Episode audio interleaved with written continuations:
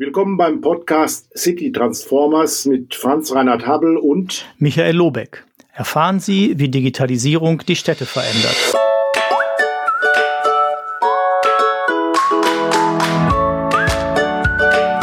Wir begrüßen Sie herzlich zu einer weiteren Episode unseres Podcastes City Transformer. Wir, das sind Franz Reinhard Habel und Michael Lobeck. Hallo Michael, ich begrüße dich Hallo heute aus Berlin nach Bonn. Ja, hallo Franz Reinhardt. Ja, was gibt's Neues? Ja, es ist, es ist nicht ganz neu, aber es ist sozusagen aktuell, weil äh, es gab ja oder gibt immer noch den äh, BMI-Wettbewerb Smart Cities Made in Germany, ähm, wo zwei Staffeln schon äh, gelaufen sind. Äh, in der ersten, glaube ich, 13 Gewinner und in der zweiten 32, also jetzt 45 Kommunen in Deutschland, ähm, die mit nicht unwesentlichen Geldmitteln gefördert werden.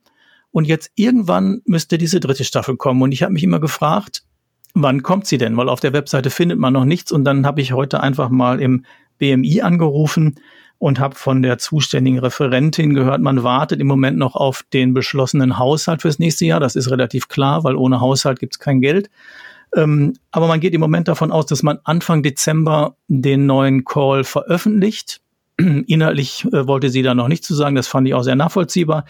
Ähm, aber man soll mal eher damit rechnen, dass ähm, sozusagen die Frist etwas kürzer ist als bei den letzten beiden Jahren, weil ja im September Bundestagswahl ist und man bis dahin eigentlich gerne das alles abgeschlossen haben möchte. Das heißt, für alle Kommunen, die jetzt Interesse haben, ähm, sich auf diesen dritten Call zu bewerben, die sollten mal eher, würde ich jetzt daraus schließen, davon ausgehen, dass sie besser im März fertig sind mit so einer Bewerbungsstrategie als äh, erst im April. Ja, ich kann die Aussagen auch nur bestätigen, die du gerade magst. Es ist richtig, es wird eine dritte Staffel geben. Ob es eine vierte Staffel geben wird, ist äh, fraglich. Das hängt auch in der Tat von den Überlegungen der neuen Bundesregierung ab, die dann im September, Oktober, November im nächsten Jahr gebildet wird. Jedenfalls werden wir eine dritte Staffel äh, bekommen. Äh, auch äh, die Ausstattung finanziell wird noch sehr gut sein. Ähm, wir wissen ja, dass äh, im Rahmen der Corona-Konjunkturpakete 500 Millionen für dieses Smart City-Projekt zusätzlich zur Verfügung gestellt worden sind. 300 Millionen sind jetzt in die zweite Staffel geflossen, äh, weil man halt eben auch die Anzahl der äh, Teilnehmer dadurch erhöht hat. Und die restlichen 200 Millionen werden wahrscheinlich in die dritte Staffel zusätzlich fließen, so dass ich davon ausgehe, dass vielleicht auch hier die erste Staffel hatte ja 13 Teilnehmer, die zweite 32, vielleicht in der dritten Staffel auch so zwischen, naja, 20 und 25 vielleicht ausgewählt werden. Dann haben wir ein äh, Portfolio von gut 60 bis 75 Kommunen in Deutschland, die mit Bundesmitteln hier doch sehr massiv gefördert werden, was ich gut finde und damit auch eine Initialzündung äh, auslösen können für Digitalisierung, vor allen Dingen aber auch für Stadtentwicklung unter neuen Aspekten. Ähm, und die Frage wird sich natürlich stellen, wie gelingt es uns in den nächsten Jahren auch die Erkenntnisse aus diesen Projekten der 75 Kommunen zu den anderen 11.000 Kommunen, Städte, Gemeinden und äh, Kreise hin zu transportieren Dort wird ja die Transferstelle im Moment auch ähm, geplant und ähm, ich gehe mal davon aus, dass diese Transferstelle äh, wahrscheinlich im Sommer nächsten Jahres auch arbeitsfähig sein wird. Der Bund wird hier nochmal erhebliche Mittel auch reinsetzen. Die Frage stellt sich äh, mir allerdings, äh, das ist ja kein Monopol, eine solche Transferstelle. Ich vermute mal, dass im Zeitalter der Vernetzung interessante Informationen die es gilt zu verbreiten, auch äh, auf vielen Wegen ihre Empfänger erreichen. Und bin mal sehr gespannt, wie überhaupt dieses Thema Transformation von äh, Erkenntnissen aus den Projekten sich dann äh, in die Szene hinein bewegen wird in den nächsten Monaten und was da alles so passiert. Also ich bin da ziemlich hoffnungsfroh, dass wir jetzt nicht erst auf eine Stelle warten müssen, sondern auch vorher schon Erkenntnisse, die wichtig sind, austauschen sollten untereinander. Ja, das wäre sicher gut, glaube ich, auch für alle Beteiligten, sowohl für die 45 jetzt beteiligten Kommunen als auch für die von dir gerade genannten 11.000 anderen, ähm, damit äh, einfach dieser Austausch passiert und nicht die Räder überall neu erfunden werden müssen und so weiter, wie das ja sonst gerne mal passiert. Also da fände ich auch, äh, können wir ja mal gucken. Wir können ja in unseren Kanälen mal schauen, ob wir kommunale Vertreterinnen und Vertreter finden, die sagen, ja, wir wollen vielleicht auch jetzt sofort schon mal anfangen, uns auszutauschen ähm, in diesem, zumindest mal in diesem Kreis und vielleicht auch gemeinsam darüber nachdenken, wie können wir denn unsere Erkenntnisse, die wir jetzt schon in der in den ersten Umsetzungen machen, auch schon weitergeben. Also ohne dass jetzt Natürlich macht jede und jeder das auch für sich. Das war ja auch Teil des Förder, äh, Förderbedingungen sozusagen, dass man Transfer macht. Aber ähm, vielleicht kann man es ja auch noch bündeln, so dass man jetzt nicht jemand, der Interesse hat, jetzt 45 Webseiten durchsuchen muss, bevor er auf die interessanten Informationen stößt. Also da kann man noch mal was tun. Das ist eine schöne Idee. Ich sehe das auch so, denn die Deutschen haben ja sonst die Angewohnheit, äh, quasi Innovationen auch zu bürokratisieren und da erst große Ablaufpläne zu machen und Transfereinrichtungen etc. etc. auch aufzubauen, was sicherlich in bestimmten Bereichen auch notwendig ist, aber äh, es geht um Geschwindigkeit und äh, diese Geschwindigkeit nimmt ja extrem zu, auch an Veränderung, an neuen Technologien. Ich lese gerade hier äh, heute beziehungsweise gestern in der Berliner Morgenpost, dass jetzt ab Januar, Februar die ersten Drohnenflüge in Berlin äh, stattfinden werden, und zwar dringende Laboruntersuchungen ähm, werden eben auf dem Luftweg künftig per Drohne transportiert. Äh, man hat etwa 10 bis 30 solcher Notfalltransporte derzeit in Berlin täglich, also bei Operationen etc., wo dringend Laborwerte gecheckt werden müssen und hat dort einen, äh, eine Verlaufszeit an Transport von bis zu 75 Minuten im Berufsverkehr in Berlin. Und die kann man einsparen, wesentlich reduzieren, wenn man eben diese Drohnen einsetzt. Und es hat äh, mehrere Testflüge gegeben, die alle erfolgreich waren. Und siehe da, es werden jetzt äh, an verschiedenen Stellen solche Drohnenplätze aufgebaut und ab Januar, Februar auch in Berlin dann diese ähm, äh, Laboruntersuchungen oder die Materialien dazu mit einer Drohne dann äh, an die entsprechenden Labore, auch der Charité, transportiert. Dort landen sie werden automatisiert gesteuert, haben eine Flughöhe von 100 Metern. Insgesamt äh, werden automatisiert gesteuert ähm, und äh, sollen dann eben hier äh, letztlich helfen, Leben zu retten. Ich finde das klasse, auch so etwas auszuprobieren. Und da sieht man, dass eben schon in einzelnen Bereichen die Deutschen doch ganz gute ähm, Dinge hier tun. Nur sollte man eben jetzt nicht warten, bis sowas wieder erst über eine Stelle transformiert wird, sondern solche Erkenntnisse auch an andere Städte relativ schnell weitergeben. Denn wenn es einmal in Berlin funktioniert, mhm. kann es auch in Nürnberg oder München funktionieren. Ja.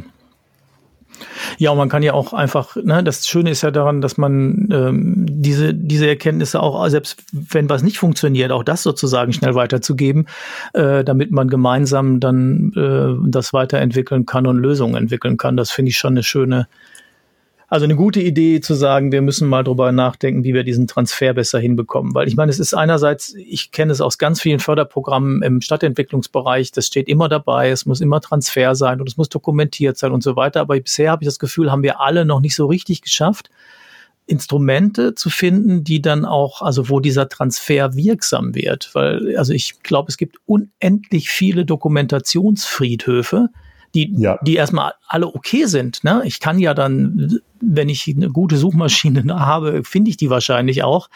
Ähm, das ist grundsätzlich in Ordnung, aber ich finde, also es fehlt noch was. Es fehlt so ein bisschen die Möglichkeit, wie wir da ähm, das so aufbereiten und so nutzbar machen, dass es von denjenigen, die ähm, ähnliche Dinge vorhaben oder darauf gerne aufbauen würden, schneller gefunden wird. Ich glaube, das fängt schon bei uns selber an, bei unserem eigenen Verhalten, also auch unser Wissen teilen zu wollen.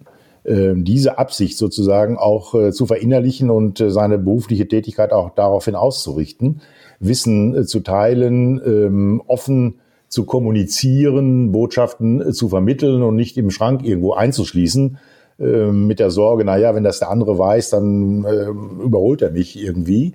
Also diese Veränderung, glaube ich, äh, muss sich auch im Kopf abspielen. Denn Wissen wird durch Teilen wertvoller. Wenn ich dir jetzt hier einen Euro auf den Tisch in Bonn legen würde, wenn ich da wäre, yeah. und du legst einen Euro in Bonn auf dem Tisch, wo ich neben dir sitze, dazu, dann hätten wir zwei Euros. Wenn wir dann anschließend dieses Geld teilen, hast du wieder einen Euro und ich einen Euro. Legst du aber in Bonn oder hier im Rechner sogar eine Idee ähm, auf den Tisch beziehungsweise im virtuellen Raum in den Rechner und ich lege eine Idee ebenfalls in den Rechner oder auf den Tisch und wir teilen das, dann haben wir jeweils zwei Ideen jeder. Ja. Das heißt also, insofern äh, glaube ich, ist es wichtig, uns auch entsprechend aufzustellen, unser Wissen, unsere Erkenntnisse auch über Dinge, die nicht funktionieren, einfach stärker doch ähm, zu vermitteln und darüber zu reden. Also letztlich ist der Dialog, glaube ich, ein, ein ganz entscheidendes Kriterium für Innovationen, um was Neues auch äh, ausprobieren zu können und zu entdecken und weiterzuführen. Ja, ich finde das ist ja gerade in der aktuellen Zeit, finde ich das nochmal spannend. Es gibt ja so verschiedene Reaktionen, sag ich mal, auf die Frage, wie man unter Corona-Bedingungen miteinander arbeiten kann. Also es gibt die, die ähm, den Eindruck haben, okay, es gibt gewisse Sachen, die können wir nur im, im Präsenztreffen äh, erledigen. Das trifft sicher auch für einige Sachen zu.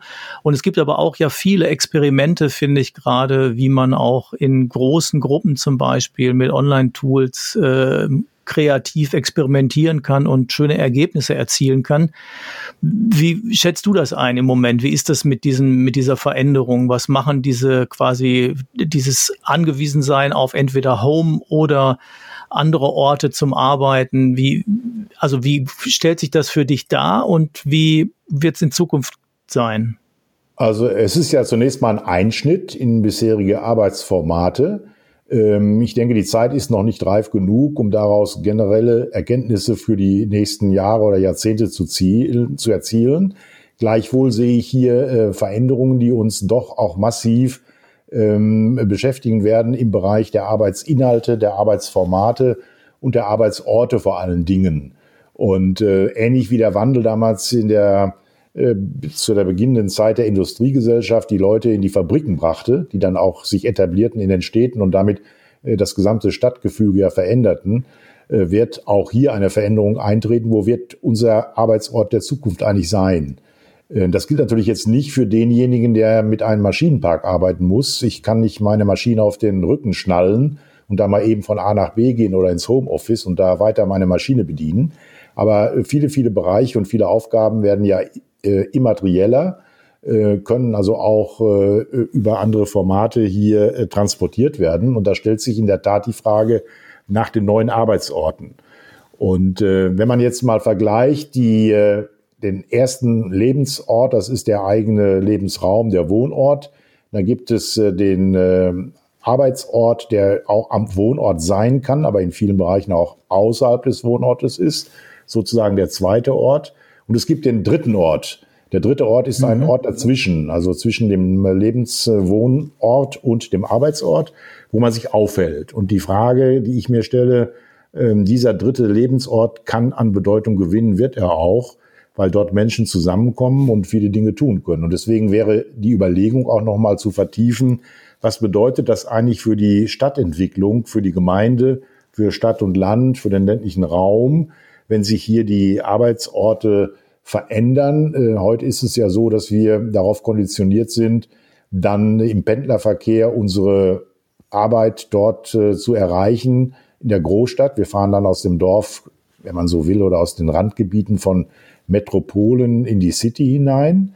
Warum äh, kann man nicht mal umgekehrt denken, dass nicht die Menschen zur Arbeit kommen, sondern die Arbeit zu den Menschen kommt? Mhm das ganze Ding umdreht und sagt, okay, auch in den Suburbs, also in den Einheiten um Städte herum, aber auch darüber hinaus, lassen sich natürlich neue Formen von Arbeit auch etablieren. Und ist das ein Thema, was wir auch unter dem Stichwort Homearbeit, Heimarbeit im, altesten, im alten Sinne, äh, Telearbeit ja schon seit Jahrzehnten diskutieren. Deswegen glaube ich, äh, wird sich hier auch die Qualität ändern. Äh, es geht nicht nur um Coworking, ein Modewort derzeit, sondern es geht, glaube ich, um Multifunktionsorte, mhm. wo eben mehr passieren kann als nur das reine Arbeiten, sondern wo Gebäudestrukturen genutzt werden für einen Aufenthalt äh, über den Tag hinaus, der einmal Arbeitselemente, aber auch ähm, gemeinschaftliche Elemente, aber auch Elemente der Bildung umfassen kann. Wir haben das mal genannt in einer Arbeitsgruppe mit Architekten, mit denen ich zusammenarbeite, Work Community Center. Mhm. Also Einrichtungen, äh, die eben mehrere Funktionen haben, wo unter anderem Unternehmen ihre Büroflächen äh, nutzen können, Startups äh, bestimmte Flächen nutzen können, vielleicht ähm, dann ähm, auch vormittags dieses Gebäude für ähm, Lerneinheiten genutzt werden kann, also dritte Orte, äh, nicht nur ähm, Homeschooling zu Hause ähm, oder Präsenzunterricht in der Schule, sondern in solchen schwierigen Zeiten, ähm, wo eben Kontakte eingeschränkt werden sollen, auch kleine Lerngruppen möglicherweise zu äh, bilden, die dann eben nicht mit 900 Schülern in einem Gebäude sich aufhalten, sondern in diesen Work Community Centern morgens früh vielleicht zu zehnt, zu zwölf äh, in Gruppen zusammenkommen, um auch den Hygienekonzepten Rechnung tragen zu können und diese Lerneinheiten dort sich etablieren und am Nachmittag beispielsweise diese Räume genutzt werden für, von, für andere Zwecke jetzt, äh, sei es von Start-ups, die dort arbeiten, sei es von Vereinen etc., die dort ihre äh, Besprechungen oder wie auch immer durchführen weil diese Häuser ausgestattet sind mit äh, High-End-Technologie, einmal für den Bildungsbereich wunderbar zu nutzen, aber auch für den Arbeitsbereich. Und äh, sich hier, glaube ich, äh, gerade ähm, Städte aufmachen sollten, zu überlegen, ob sie nicht äh, Gebäude haben, auch unter dem Aspekt des Leerstandes jetzt, äh, die in eine andere Nutzung kommen könnten. Mhm. Und solche äh, Work Community Center Konzepte einfach mal auszuprobieren um Erfahrungen zu sammeln. Also nicht nur sagen, Coworking, das war's, sondern das gemeinschaftliche Leben, das gesellschaftliche Leben in einer Stadt, in einer Gemeinde auch insgesamt mit zu betrachten und aufzugreifen. Da gibt's eine Vielfalt bis hin zu äh, kleinen Einheiten, wo Verwaltung stattfinden kann, wo auch soziale Dienste äh, auch äh, diese Räumlichkeiten und diese Interaktionsformate nutzen können, bis hin zu äh, Telemedizin. Also vielfältige Einrichtungen, die dort auch ihre äh, Kernarbeiten und Kernaufgaben dort entsprechend platzieren konnten. Ja, das finde ich spannend. Das erinnert mich auch an, ganz kurz, erinnert mich an eine, eine Diskussion schon vor, bestimmt jetzt anderth, anderthalb Jahren bei der Republika 19, also 2019. Da haben sich drei, jetzt kriege krieg ich nicht alle auf die Reihe, aber drei Vertreterinnen, Vertreter aus Kultureinrichtungen ähm, getroffen. An eine erinnere ich mich, das war Birgit Schneider-Bönninger, die ist jetzt Kulturdezernentin in Bonn. Damals war sie das noch nicht. Ähm, und die haben genau über dieses Phänomen der dritten Orte gesprochen. Und äh, da war jetzt ein anderes Konzept, im, also andere Ideen im Kopf, aber die sehr ähnlich, finde ich, zu denen sind, die du gerade äußerst.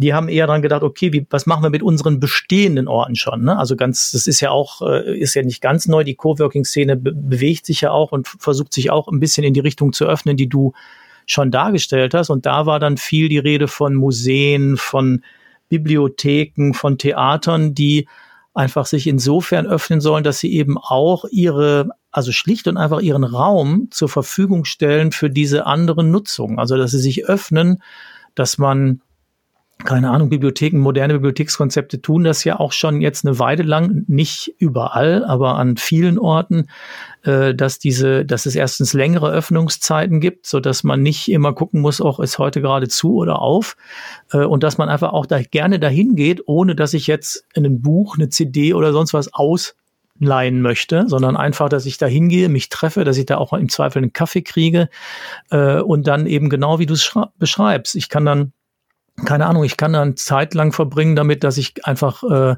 was arbeite, dass ich was äh, mich mit anderen austausche, dass ich was lerne ähm, und wenn das so erweitert wird, wie du das gerade vorgestellt hast, dass man eben auch noch mal überlegt, wie kriegt man denn so Nutzungen da rein, also beispielsweise ne, auch eben die klassischen Bildungsformate und dann könnten sich ja auch noch mal solche Schnittstellen bilden zwischen schulischer und außerschulischer Bildung und ähm, Erwachsenenbildung und Hochschulbildung und all diese Dinge, wo man dann noch mal genauer gucken könnte, wie ähm, also wo da auch Gemeinsamkeiten und wo Unterschiede sind, wo sich das vielleicht auch befruchten kann oder wo man jetzt nur Flächenkonkurrenz quasi hat, weil alle dann da rein wollen, weil das so attraktiv ist.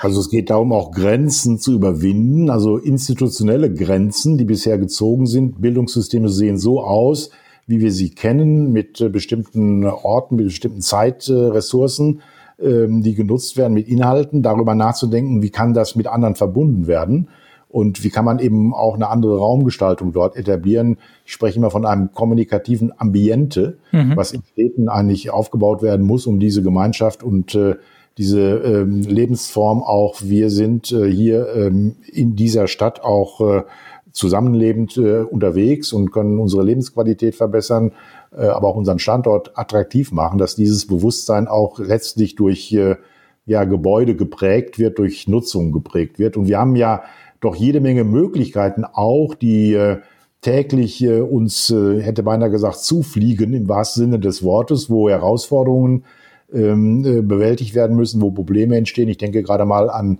das Kaufhaussterben in Deutschland. Mhm. Eine äh, Situation, vielleicht hätte man sie auch früher erkennen können, die aber eigentlich auch irgendwo durch die Gesamtentwicklung, wie heute äh, konsumiert wird, wie heute Produkte äh, offeriert werden, irgendwie dann doch auch erkennbar hätte sein müssen, sage ich mal ganz vorsichtig. Nun ist das nicht passiert, äh, aber wir haben jetzt auf einmal Situationen, wo Städte dann ähm, vor der Erkenntnis stehen, oh Gott, oh Gott, jetzt ist das Kaufhaus weg und ganz plötzlich und dann ist alles hier vorbei. Also sich darüber Gedanken zu machen, wie kann eine andere Nutzung dieser Gebäude oder der Flächen in der Stadt auch äh, zukunftsfähig äh, sein können. Wie kann man daran arbeiten? Und es gibt ja Ansätze. Ich erwähne mal ein Projekt in Braunschweig, äh, wo es um das Kaufhaus Galeria geht, wo genau dieser Nutzungsansatz, den ich gerade hier schilderte, ja. jetzt äh, etabliert werden soll, bis hin zu Freizeiteinrichtungen, bis hin zu Arbeitsorten, bis hin zu Lernorten. Also so eine Art Work-Community-Ansatz auch mit der Stadt ähm, äh, diskutiert wird. Ähm, wie kann man da ein äh, Nutzungskonzept etablieren, was einfach eine andere Form äh, von Zugängen auch uns ermöglicht, aber auch von Nutzungen, die dann äh, sinnstiftend sind, aber auch wirtschaftlich attraktiv sein können, eben für unternehmerisches Handeln, äh, für den Aufbau einer eigenen äh, Unternehmenseinheit im Sinne von Startups und, und, und. Also die vielfältigen Möglichkeiten äh, auch ähm, zu nutzen. Wir haben ein ähnliches Modell, da wirst du gleich noch was sagen äh, können, in Bonn, wo ja auch ein Kaufhaus ähm, sozusagen seinen Dienst einstellt und hier Nachnutzungen gesucht werden. Also wir haben viele Möglichkeiten. Was mich dabei besonders interessiert ist, wie kriegen wir diesen, sagen wir mal, Innovationsprozess in die Verwaltung, in die Politik, in die kommunale Ebene hinein? Reichen da unsere Strukturen, unsere Silos in Ämtern und Abteilungen zu denken eigentlich aus, uns da ein ja, ja, Zukunftskonzept vorzustellen, was dann mal eben die Wirtschaftsförderung macht, was vielleicht auch in anderen Bereichen die Stadtwerke machen? Oder brauchen wir da nicht eine andere Form von Vorgehensweise, unsere Kapazitäten, unser Wissen, was wir haben an Gestaltungsmöglichkeiten, auch in der Stadtentwicklung, in der Verwaltung selber anders zu organisieren, also ein Redesign herbeizuführen in der Kommunikation und uns hier über diese Konzepte, die ich gerade nannte, doch wesentlich stärker auch auszutauschen und uns damit zu beschäftigen. Ich vermisse das. Ja, ich, also ich habe das Gefühl, dass was ja schon viel helfen würde, was jetzt nicht brand new ist sozusagen, aber es wäre eine stärkere Projektorientierung. Also jenseits natürlich auch strategischer Fragen, die man entscheiden muss, aber klare Projektverantwortlichkeiten zu benennen und die dann eben auch Projektteams bilden können, die hierarchieübergreifend sind und wo sich dann eben diejenigen, die in der Linienhierarchie vielleicht mal ein bisschen höher sind, keine Zacken aus der Krone brechen, wenn die Projektleiterin oder der Projektleiter dann formal in der Hierarchie nicht so hoch ist. Aber dass der oder die einfach dann den Hut auf hat und sagt, ich habe hier die Verantwortung, dass dieses Projekt gelingt und dann aus den Silos äh, sozusagen die Leute rausholen zu können und miteinander ins Gespräch bringen zu können, die für die Lösung dieses oder für die Entwicklung dieses einen Projektes ähm, notwendig sind, ohne den Überblick natürlich zu verlieren. Jetzt eine reine Projektarbeit reicht sicher auch nicht. Man muss schon strategische Konzepte entwickeln miteinander. Aber das fände ich einen ganz entscheidenden Zugang. Und das hat halt zwei Komponenten. Das eine ist, dass die Organisation, also die Verwaltung in dem Fall, das ermöglichen muss. Das ist eine Entscheidung, die wird oben getroffen und es muss von oben, also zumindest ermöglicht werden wenn nicht angeregt und durchgesetzt werden. Und der zweite Teil ist natürlich eine sehr individuelle Frage. Kann ich das? Also jetzt erstens selber so ein Projekt managen, aber auch mich da so einbringen, dass ich nicht ständig äh, quasi diejenigen behindere, die das gerne machen wollen und zum Erfolg führen wollen, dadurch, dass es mir schwerfällt, in, aus meiner normalen Linienorganisation auszubrechen. Ich finde ja immer diese, ähm, ich tue mich immer so ein bisschen schwer mit diesem Silo-Begriff, weil der, ähm, also wenn der beschreibt, dass die Leute nicht miteinander reden, dann finde ich ihn passend und richtig. Nur ich möchte ja nicht, dass die jetzt alle aufhören, plötzlich auch Fachleute zu sein.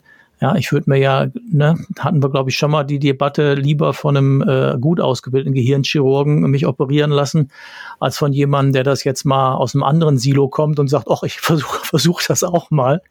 Ähm, also es macht ja schon Sinn, dass es, dass es die Fachkenntnis gibt und dass es diese Bereiche und diese Austausche gibt. Aber ich glaube, also zum Beispiel wäre diese Projektarbeit, die ja nun wirklich keine bemannte Raumfahrt ist, äh, eine gute Möglichkeit, sowas ähm, ein bisschen weiter vorzubringen. Und gerade bei den ähm, bei so einem Punkt dritte Orte, finde ich, da kann das eben auch zum Beispiel über zwei so Zugänge passieren. Ne? Das kann über so einen Zugang passieren, wie du ihn gerade geschildert hast, zu sagen, wir konzipieren mal neue Orte, weil wir zum Beispiel gerade Flächen haben. Also auch in Bonn steht ähm, der, das ehemalige Karstadtgebäude in dem Fall ähm, in Kürze, nee, jetzt schon leer, weil der Kaufhof ist irgendwie 100 Meter entfernt davon und der Konzern hatte dann kein Interesse, beide weiter zu betreiben. Ähm, und da gibt's verschiedenste Nutzungsideen, auch von, ich sag mal, aufgebohrtem Coworking äh, über ein Stadtmuseum, also jetzt auch in Kombination, jetzt keinesfalls immer nur alleine. Genau so eine vielfältige Nutzung hinzubekommen. Da gab's vor kurzem einen City-Dialog, wo das alles breit diskutiert worden ist. Ähm, und das wäre sicher ein, ein hervorragendes Beispiel, wo man mal gucken könnte, kriegt man nicht ein, eine Person hin, wo der oder die dann sagt, okay, und ich gucke jetzt mal diese ganzen vielfältigen verschiedenen Interessen und Rahmenbedingungen und äh, zusammenzuführen, um da eine super Nutzung hinzukriegen. Also ich finde den Hinweis, Fachexpertise muss sein, muss ausgerottet werden, auch richtig. Das heißt, wir brauchen die Fachleute, es kann nicht jeder alles machen. Gleichwohl brauchen wir eine Mischung zwischen dieser Fachexpertise und Kreativitätszeiten, sage ich mal, oder Kreativitätsräume, wo man quasi aus dieser Fachexpertise heraus mit anderen Fachexpertisen einfach mal ins Gespräch kommt und der eine oder andere eine äh, interessante Idee hat, die man vielleicht weiter nachverfolgen kann, die auch zu einem Projekt werden kann. Aber nochmal eine Stufe vorgezogen. Ich glaube, es geht auch grundsätzlich erstmal um die Frage, wie führe ich meine Organisation und wie weit bin ich bereit, äh, auch diesen Wissensraum, den die Organisation ja repräsentiert, auch äh, bis ins Detail hinein zu nutzen. Und da spreche ich von der sogenannten kompetenzbasierten Hierarchie. Ja. Das habe ich jetzt nicht erfunden, sondern äh, ist äh, in der äh, in der Organisationswissenschaft ein Thema wo quasi derjenige ähm, das Projekt führt aus einer Hierarchie heraus, der die meiste Kompetenz hat. Ja. Das könnte in einem bestimmten Fall ein Sachbearbeiter sein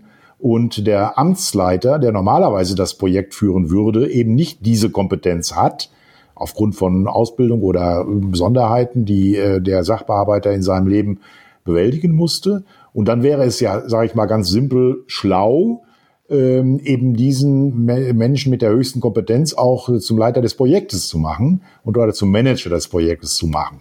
Das löst natürlich sofort Irritationen aus in der Verwaltung. Äh, oh Gott, oh Gott, Machtverlust möglicherweise bis hin zu Tariffragen. Wer wird wann wie wo eingestuft? Wenn der höherwertige Tätigkeiten auch ja. auf, auf Zeit mal. Ich kenne die ganze Problematik. Aber auch da, glaube ich, sind die Bereiche, mal was auszuprobieren, doch ziemlich groß und der Spielraum ist auch groß und deswegen kann ich nur äh, auch Kommunen ermuntern, mal an diese starre Hierarchieebene, an die Organigramme, an die Matrixkästchen, das meine ich jetzt alles gar nicht negativ, ganz im Gegenteil. Ich bin stolz auf die deutsche Verwaltung in ihrer Fachlichkeit, aber äh, diese äh, Matrixstrukturen vielleicht ein bisschen zu öffnen und sie fluider zu machen. Vor allen Dingen, das ist das Stichwort, dynamischer zu machen. Das heißt, dass diese Puzzles äh, untereinander sich verbinden können, immer in einem stabilen Umfeld sich natürlich abspielen, auch aus Gründen der Rechtmäßigkeit und der Legitimität. Ähm, aber innerhalb der jeweiligen Projekte auch unterschiedliche Aufgaben oder Stellungen dann auch äh, in der Hierarchie äh, wahrnehmen. Wir haben ja erste Versuche und ich kann allen nur empfehlen, mal auf die neue Organisationsstruktur der Stadt Arnsberg im Sauerland zu schauen, 80.000 Einwohner. Ähm, der Bürgermeister äh, Bitter hat ab 1. November äh, seine Strukturen komplett geändert und hat sogenannte Handlungsfelder etabliert und äh, die jeweiligen Einheiten an Fachbereichen auch diesen Handlungsfeldern zugeordnet. die dann untereinander nochmal äh, eine bestimmte ähm, Kommunikation auch bilden. Es ist in der Tat ein Versuch. Er hat äh, seine Mitarbeiter entsprechend auch mitgenommen durch äh, äh Veranstaltungen, durch äh, Papiere und Rundschreiben und hin und her, um einfach mal auszuprobieren, wie kann ich diese Handlungsfelder, also Mobilität, Gesundheit, Bildung beispielsweise, Energieversorgung, äh, eben in den Vordergrund stellen und kann meine Aufgabenstellung auch als Verwaltung dort drunter äh, zu subsumieren. Ich denke, das wird notwendig sein, weil diese klassischen Aufgaben, also ich sage mal, Antrag geht ein, Antrag wird bearbeitet, äh, Antrag wird äh, erteilt oder Genehmigung wird erteilt, nicht der Antrag, äh, dass das alles hochautomatisiert werden wird äh, in den nächsten Jahrzehnten oder Jahren und dieser gestalterische Bereich äh, einfach äh, doch äh, auch äh, bleibt im Sinne von, wie kann ich Ziele formulieren, wie kann ich bestimmte äh, Qualitäten äh, auch von äh, Maßnahmen, von Dienstleistungen, von neuen Dienstleistungen in äh, meiner Stadt etablieren. Also diese gestalterische äh, Aufgabenstellung, ich spreche immer von wertschöpfender Tätigkeit, äh, jetzt nicht abwerten zu den anderen administrativen Tätigkeiten, aber im Sinne von Beratung, von Betreuung, von äh, Befähigung, von Enablen, diese Segmente in der kommunalen Politik auch ausbauen zu können in den nächsten Jahren. Und dafür brauchen wir Ermöglichungsräume. Ermöglichungsräume heißt, dass dort Kommunikation stattfindet, dass man sich miteinander äh, austauschen kann. Das können in der Tat diese dritten Orte sein.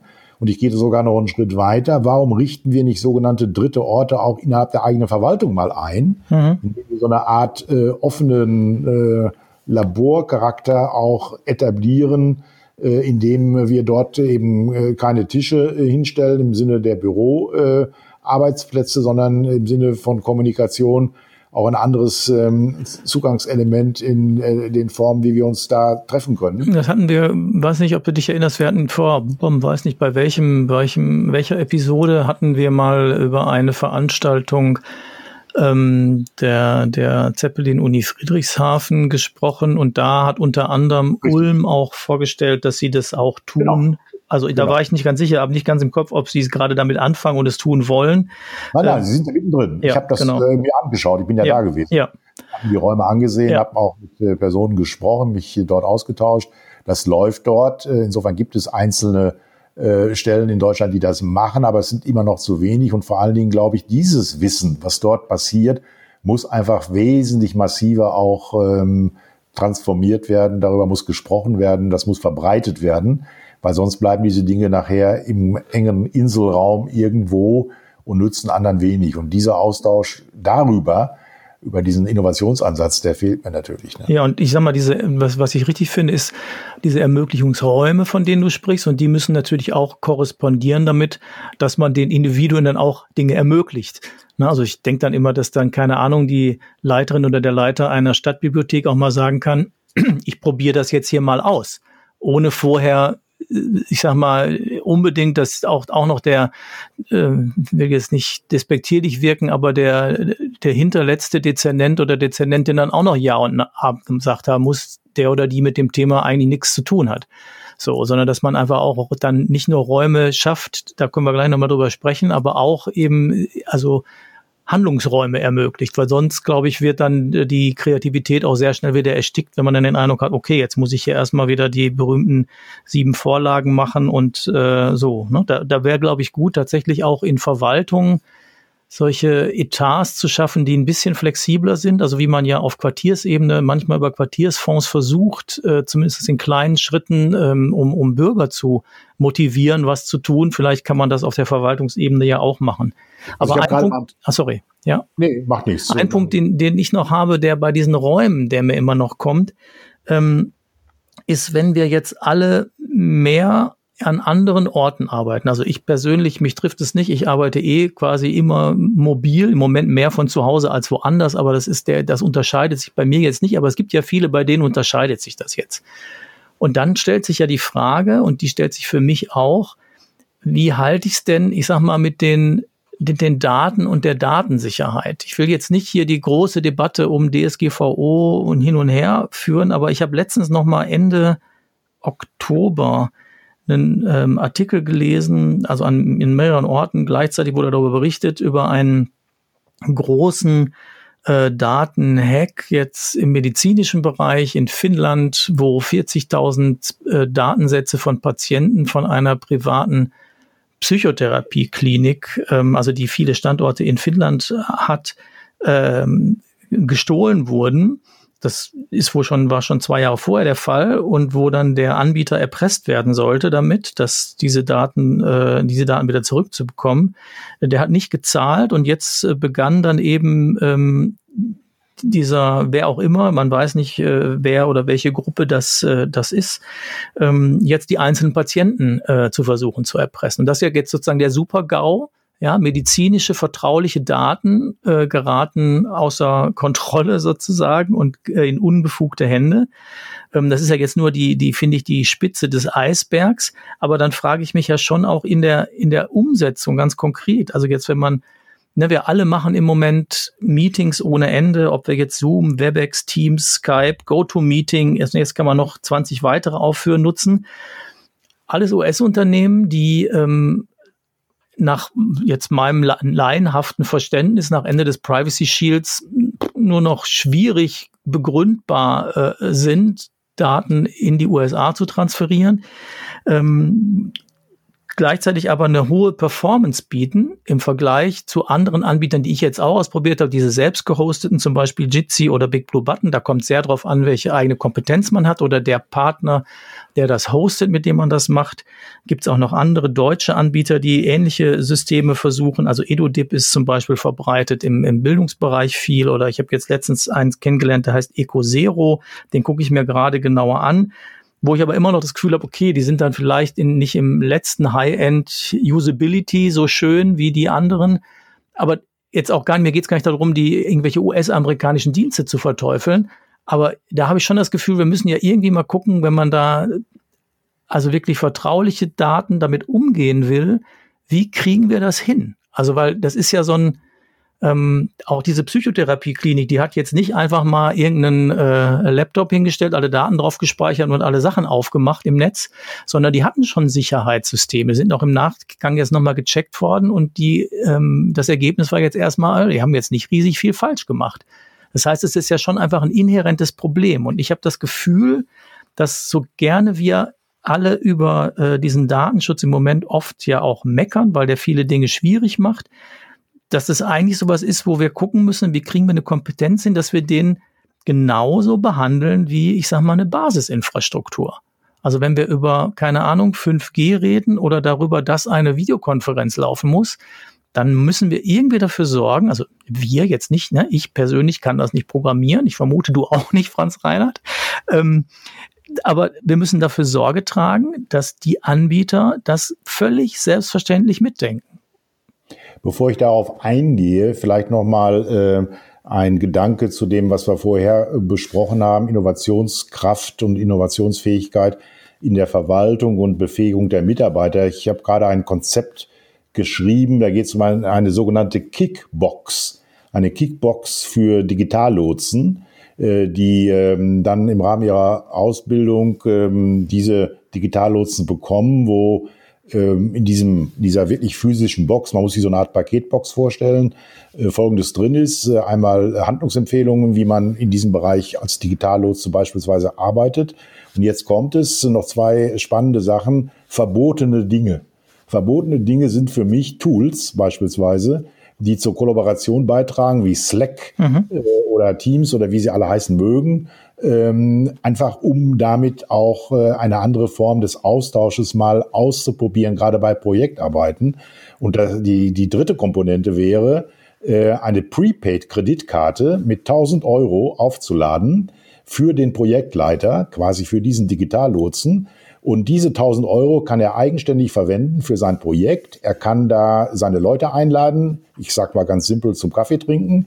Er kann eine Fortbildung besuchen mit den 1000 Euro. Er kann Tools bestellen etc. Wobei das alles belegt werden muss, also völlig richtig. Aber die Verantwortung in der Verausgabung wird ausschließlich bei ihm sozusagen ähm, angesiedelt. Und er ist derjenige, der quasi, das meinte ich auch mit, äh, wenn man so will, kompetenzbasierter ja. Hierarchie, hier gerade diese Verantwortung äh, auch wahrnimmt. Also ich bin mal gespannt, äh, wie ähm, mir dieses Projekt wieder zerredet wird, weil es gegen 150 Vorschriften verstößt. Völlig richtig. Aber vielleicht hat der eine oder andere da eine Idee, das noch weiter zu verbessern und vielleicht doch zu so einer Kickbox, die dann auch im formalen Sinne wie so ein Paket vom Bürgermeister seinem Mitarbeiter überreicht wird äh, und auch da eine gewisse Wertschätzung mit verbunden ist, wie man das entsprechend aufbaut. Und da bin ich bei dem Thema Datenschutz, weil in dieser Kickbox ja auch die verbotenen Tools, ja, sehr schöner Titel. äh, da kann man ja eine wunderbare Kolumne drüber schreiben, fällt mir gerade ein, mit diesem Begriff. Äh, bin ich genau beim Thema Datenschutz und du hast völlig recht. Wir müssen von Anfang an bei jeder Maßnahme diesen Datenschutz und das Thema Datensicherheit genauso aufgreifen wie äh, die normalen Betrachtungen bei jeder Infrastruktur, die wir entsprechend aufbauen wollen. Und äh, da fehlt es natürlich unter anderem auch an Kompetenzen. Es fehlt aber auch an Weiterentwicklung des Datenschutzes. Auch darüber haben wir schon diskutiert, über den Einzelzweck, über die Zweckbindung, wie man die möglicherweise erweitern kann äh, in ein Profilgedanke. All diese Fragen sind ja offen. Die werden jetzt bei dem Thema, wie nutzen Städte und Gemeinden Daten, äh, hochrelevant werden. Und äh, ich kann nur dafür plädieren, dieses Thema, wie können wir mit Daten steuern, wie können wir mit Daten Politik machen, sofort anzugehen und nicht erst zehn Jahre darüber zu debattieren und äh, zu diskutieren. Dann haben andere Länder äh, schon längst ihre Dienstleistungen, die wir hier dann fröhlich frei konsumieren oder nutzen, programmiert und in den Markt geworfen. Also hier müssen wir punkten. Es gibt ja erste Ansätze auch, wie wir das Thema gerade beim, äh, bei der Frage äh, Homearbeit, Homeoffice auch angehen. Ähm, eben, dass es äh, nicht äh, zulässig ist, die Sozialamtsakten mitzunehmen in das Wohnzimmer einer Family und dann da frei und frech zu arbeiten ja. mit den Akten. Das funktioniert einfach nicht. A ist die E-Akte natürlich ein ganz entscheidendes Kriterium, also die Daten auch elektronisch nutzen zu können. Da sind wir in Deutschland noch meilenweit von entfernt, dass alle Städte und Gemeinden das auch entsprechend nutzen können.